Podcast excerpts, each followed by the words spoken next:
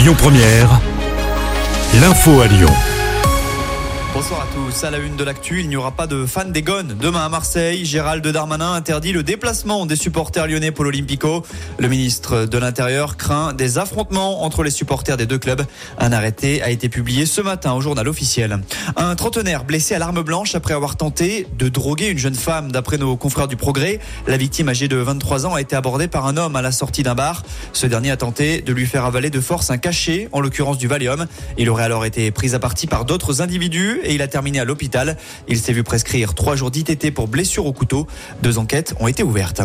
Ils s'appellent Marjolaine, Félix et Baldoff. Ils sont membres de dernière rénovation et ils passent devant les juges cet après-midi pour une action menée en mars dernier. Ce jour-là, ces militants écologistes avaient aspergé de peinture orange la préfecture du Rhône.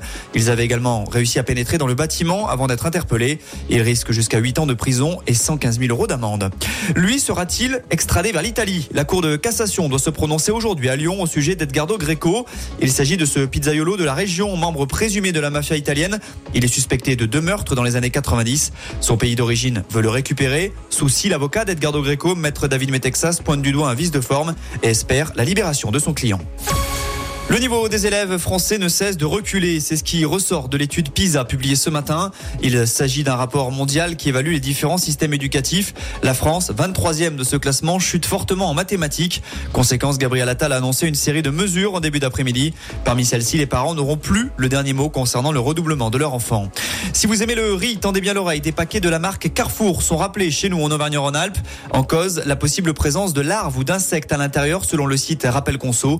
Ça concerne les paquets d'un kilo de riz basmati qui ont été vendus entre le 28 août et le 30 novembre dernier. En parlant en nourriture, à défaut d'être sur le podium de Ligue 1 en foot, Lyon brille au championnat du monde de pâte et croûte. La 14e édition s'est déroulée hier à Confluence. Le Lyonnais Jérémy Crozer termine deuxième. C'est un Parisien qui est sacré. Pour rappel, les Japonais avaient remporté les trois dernières éditions. Et puis Véronique Sanson ou encore le rappeur Dinos attendu aux Nuits de Fourvière en juin et juillet prochain. Quelques noms ont été annoncés aujourd'hui.